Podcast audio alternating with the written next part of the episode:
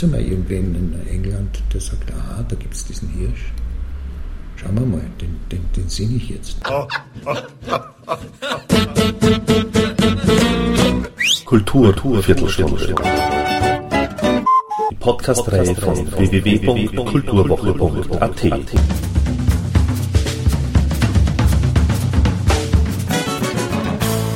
Präsentiert von Manfred Horak.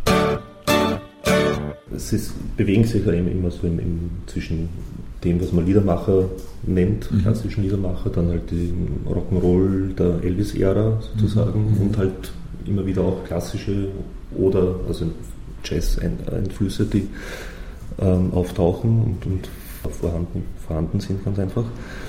Ähm, gibt es irgendwie so eine Musikrichtung, die Ihnen am liebsten ist, am, am ersten zusagt?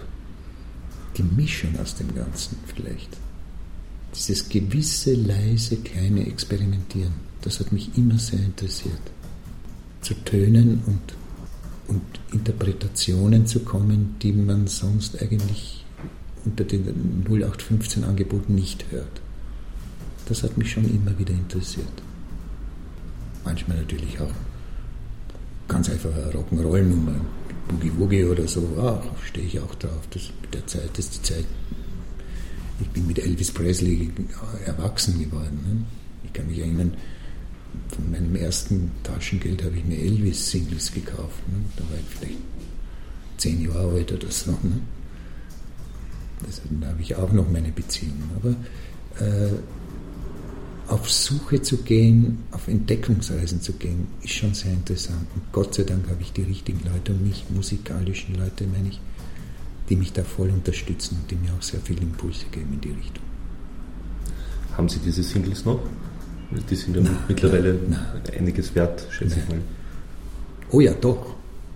Moment, einiges habe ich. Ich habe in der Steiermark so einen alten Bauernhof mir mal hergerichtet und da habe ich eine alte Seabird Music Box und da sammle ich schon lange Zeit Singles. Ne?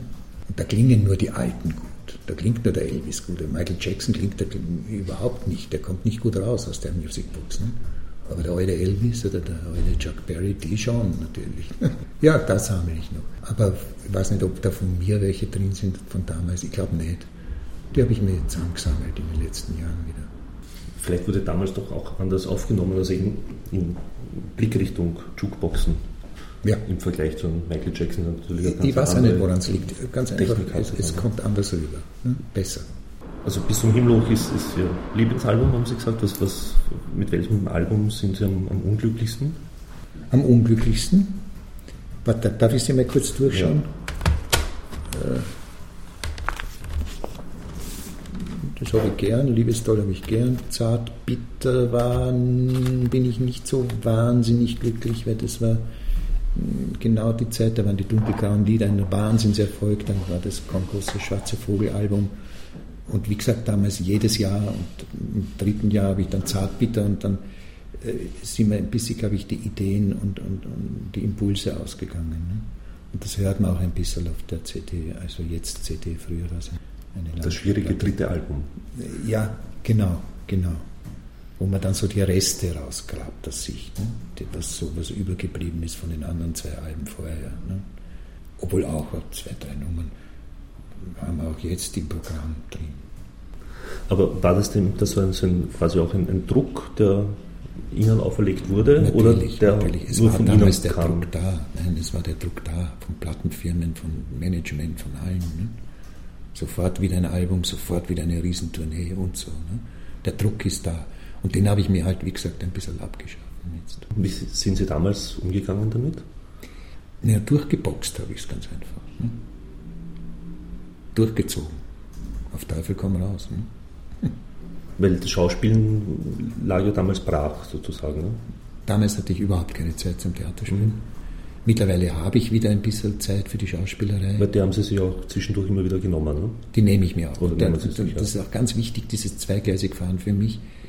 Natürlich, die Musik nimmt, ich würde sagen, so 80 Prozent meiner Zeit in Anspruch. Wir müssen ins Studio, wir müssen, äh, ich muss es schreiben, das Ganze, wir gehen dann auf Tournee.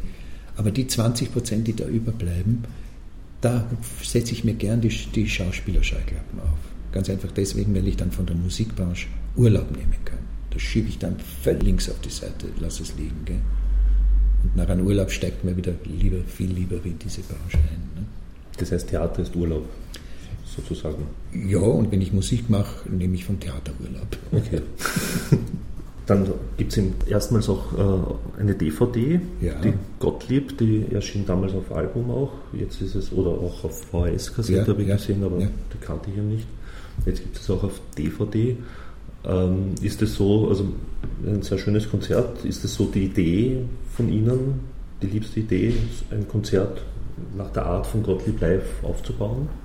Also mit, mit Texten, die die Lieder sozusagen nicht direkt ansagen, aber eben Geschichten erzählen. Das ist eine Geschichte, wo ich die Lieder eingebaut habe. Mhm. Das ist die Geschichte Genau. von Gottlieb, der am Land, im südlichen Burgenland äh, auf die Welt kommt und dort seine Schwierigkeiten dann versucht, in die große, weite Welt zu ziehen und dann wieder zurückkommt zu seiner Miss Burgenland. Und in diese Geschichte habe ich die Lieder eingebaut. Und das war schon irgendwie einzigartig. Das habe ich sonst nicht mehr gemacht. Das hat sich nicht mehr ergeben. Und deswegen habe ich auch sehr darauf bestanden, dass man dieses Gottlieb, diese Geschichte mit Musik äh, diesmal auf DVD rausbringt. ne? Ich habe das sehr gern gespielt damals, kann ich mich erinnern. Da waren wir eigentlich in ganz Europa unterwegs mit dem Programm. Ne? In ganz Europa, also wir waren, äh, wir waren in Holland, in Belgien, in Frankreich. Also ziemlich viele herumgefahren damit, ja. Wie, ist da im, im nicht deutschsprachigen Ländern Ihr Repertoire aufgenommen worden? Weil vom Textverständnis her war es sehr schwierig, nehme ich an. Gut viele. aufgenommen, aber es waren wenig Leute. Wir waren im Konzertgebäude in, in Amsterdam, da gehen, glaube ich, weiß ich, 1000 Leute rein und wir hatten vielleicht 150 drin. Aber die haben halt Deutsch können und die Mhm. haben das alles verstanden. Ne? Gab es irgendwann einmal Überlegungen, die Texte ins Englische zu übersetzen? Gab es einmal, haben wir sogar mal probiert, aber das funktioniert nicht. Ich muss bei mir bleiben, ich muss bei mir bleiben. Ich, ich, so auf irgendwelche ähm, internationalen Wellen aufzuspringen, ich glaube, das funktioniert nicht bei mir. Ich muss meine Stimmung, ich muss meine Ursprungsgedanken, die müssen rüberkommen. So wie ich es erfunden habe, so muss es auch rüberkommen.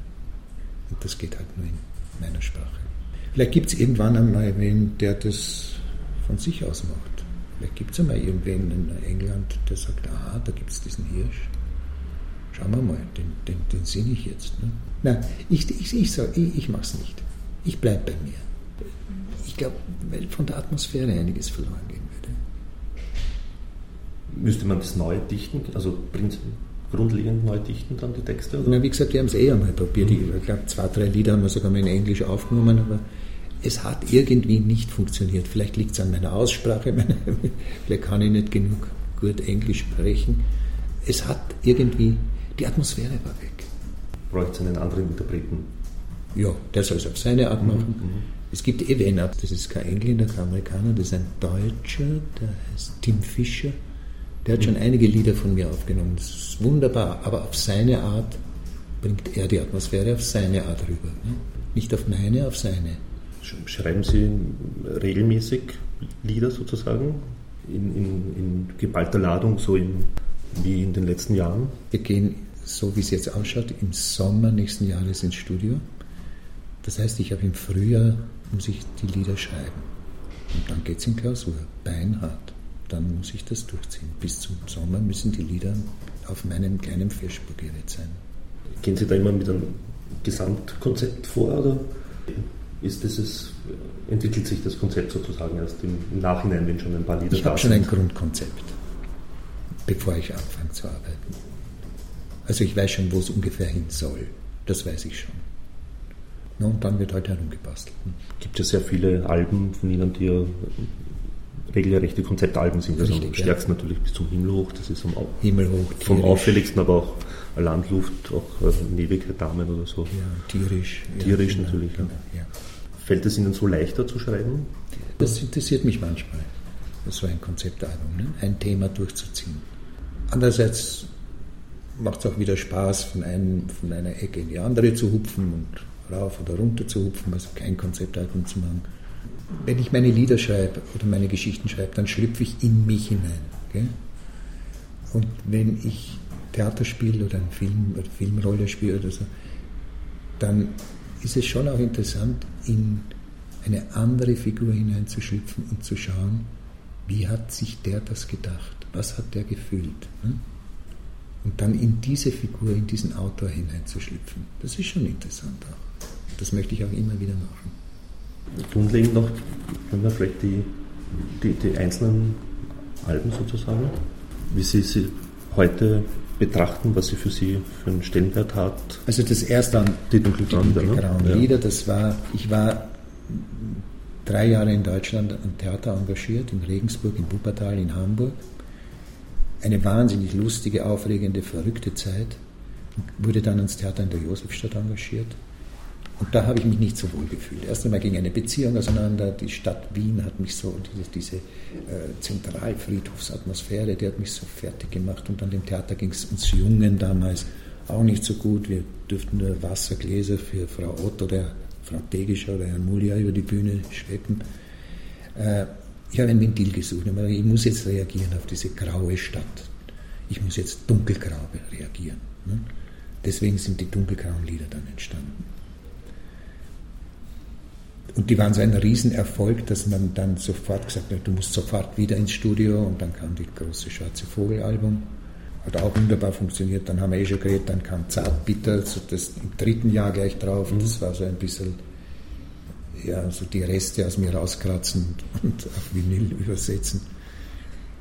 Das nächste Album war, glaube ich, schon bis zum Himmel hoch. Mhm, richtig, ja. Da habe ich mir gedacht, jetzt probieren wir mal ganz was Neues. Ne? Studieren wir mal die, die, das Alte Testament und setzen es auf meine Art, auf meine verrückte, skurrile Art um.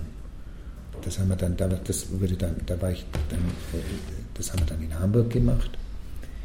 Das war bis zum Himmel hoch. Wie ging es dann ähm, haben Sie auch das Alte Testament gelesen? Oder die ganze natürlich, Bibel?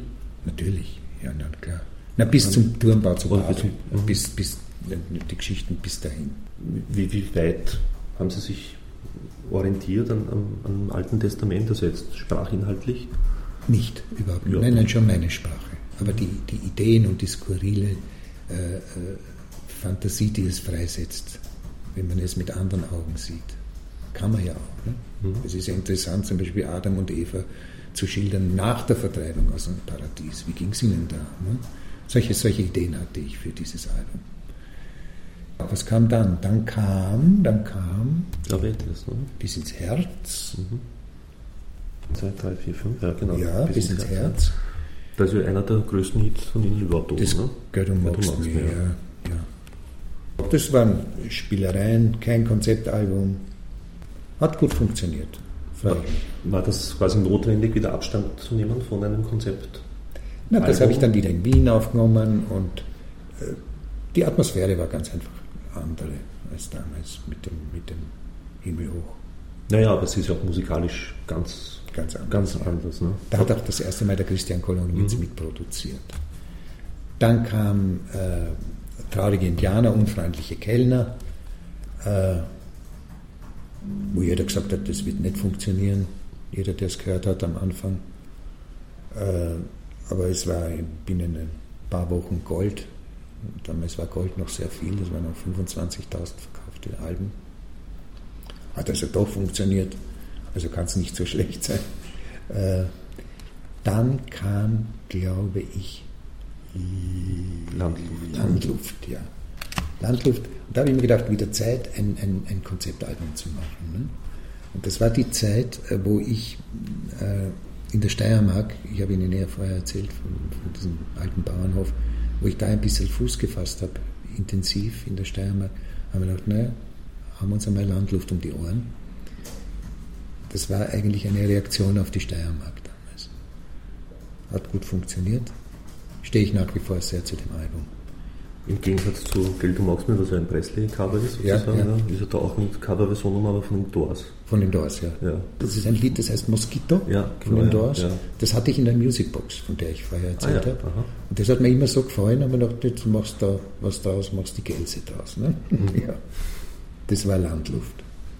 Dann kam Liebestoll, äh, ja, Ja, das Einzige, wenn ich jetzt ganz ehrlich bin, das Einzige, was mir auf der, auf der, äh, auf der Platte nach wie vor sehr gut gefällt, ist die letzte Nummer, das ist das Kino, wo auch Schauspieler Mhm, mitwirken mhm, und mhm.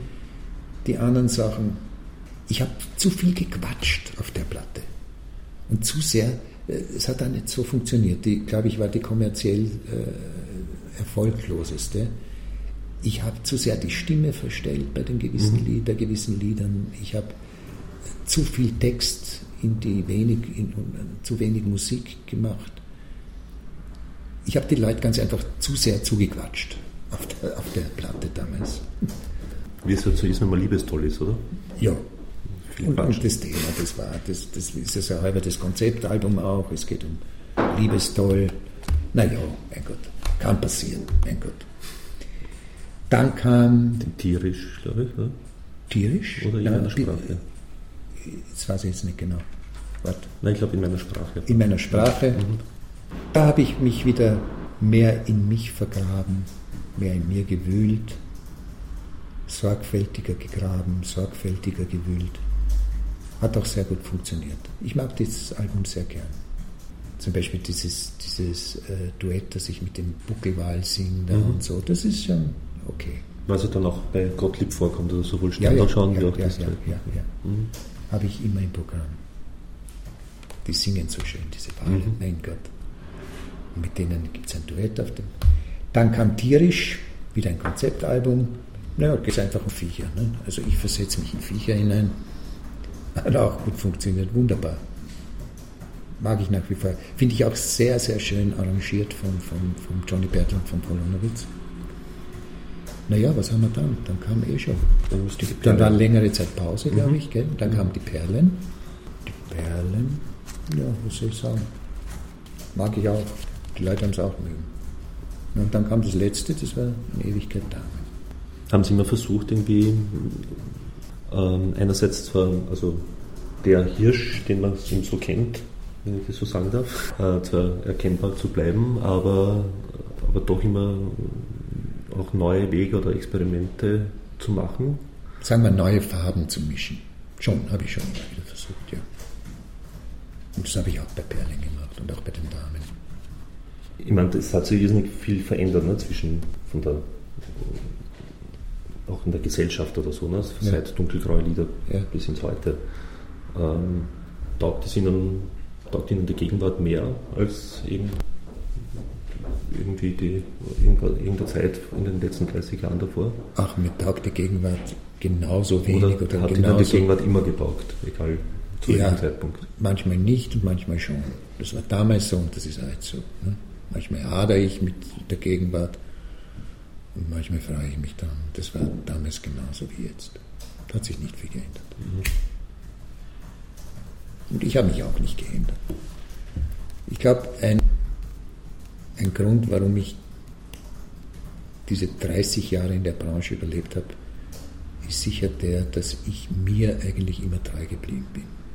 Ich habe mich nie auf irgendwelche musikalischen Experimente gewagt, bis auf ganz wenige Ausnahmen, aber die haben dann eh nicht funktioniert. Äh, na, ich bin mir und meinem Stil und meiner Art treu geblieben. Weil ich es ganz einfach mag. Ich habe mich nicht mich nicht verstellt irgendwie in dem Sinn, ja. Und deswegen glaube ich, lebe ich heute noch in dieser Branche. Gibt es den Hirsch noch? Ähm, es kommen ja auf vielen Alben, also es gibt ja sehr viele Lieder, die auch dezidiert politische Inhalte zum Thema haben, zum, zumindest. Obwohl sie nicht wirklich so als, als politischer Liedermacher Ja. jemals gegolten haben. Halt. Zwischen den Zeilen Aber eben zwischen den Zeilen. Ja. ja. Ist das weiterhin auch immer wieder ein Thema für Sie? Auch wenn mich was stört, natürlich. Ich weiß es nicht. Was, vielleicht bei der nächsten, ich weiß es noch nicht. Gell? Schauen wir mal, was so wird. Bei uns in Österreich. Schauen wir mal, was so wird. Na, klar, kann schon sein. Aber wie gesagt, ich werde nicht am Tisch trommeln. Gell? Zwischen den Zeilen sollen Sie es lesen. Was denken Sie sich zu dem Ausgang der Wahl jetzt? Naja, die, die, die Roten und die Schwarzen sollen sich gefälligst wieder auf ein Bakel hauen und endlich was machen miteinander. Ne? Was Gescheites machen, irgendwas, was, ja, ganz einfach wieder gut kreativ sein. Und dann werden sicher viele wieder wegschwimmen aus der rechten Seite, die da jetzt rübergeschwommen sind. Aber sie müssen was auf die Beine stellen. Ne? Ja. Aber warum? Das ist eins, was ich irgendwie nicht wirklich kapiere. Wenn man Protestwähler ist, ist das okay, also sich abwendet von den großen zwei großen Parteien. Aber warum muss man eben gerade die wählen? Ja, das warum kann man nicht die das Grünen oder, ja, oder nicht oder wählen. ungültig wählen? Ja, also oder überhaupt nicht wählen. ja. Das frage ich mir. Naja, ich weiß nicht. Viele Alternativen hat es ja nicht gegeben. Gut, die Grünen, ja, die sind eh schon so etablierte auf ihrer Ebene und die wird sich nicht viel ändern. Ne? Aber ich bin ganz sicher, es werden denen wieder viele, dieser, dieser rechten Seite, es wird denen wieder vieles wegschwimmen. Aber die anderen müssen besser funktionieren. Das ist eine Grundvoraussetzung. Also das heißt, Vergleiche mit, mit zum Beispiel äh, 1928 oder so kann man nicht Glaube ich nicht. ziehen, Nein. dass das so eine Aufbereitung ist. Nein, ich glaube, das, das lässt auch, das lassen die anderen, das lässt die Europa nicht zu, Gottes Willen. Nein, das glaube ich nicht. Thank you and good night.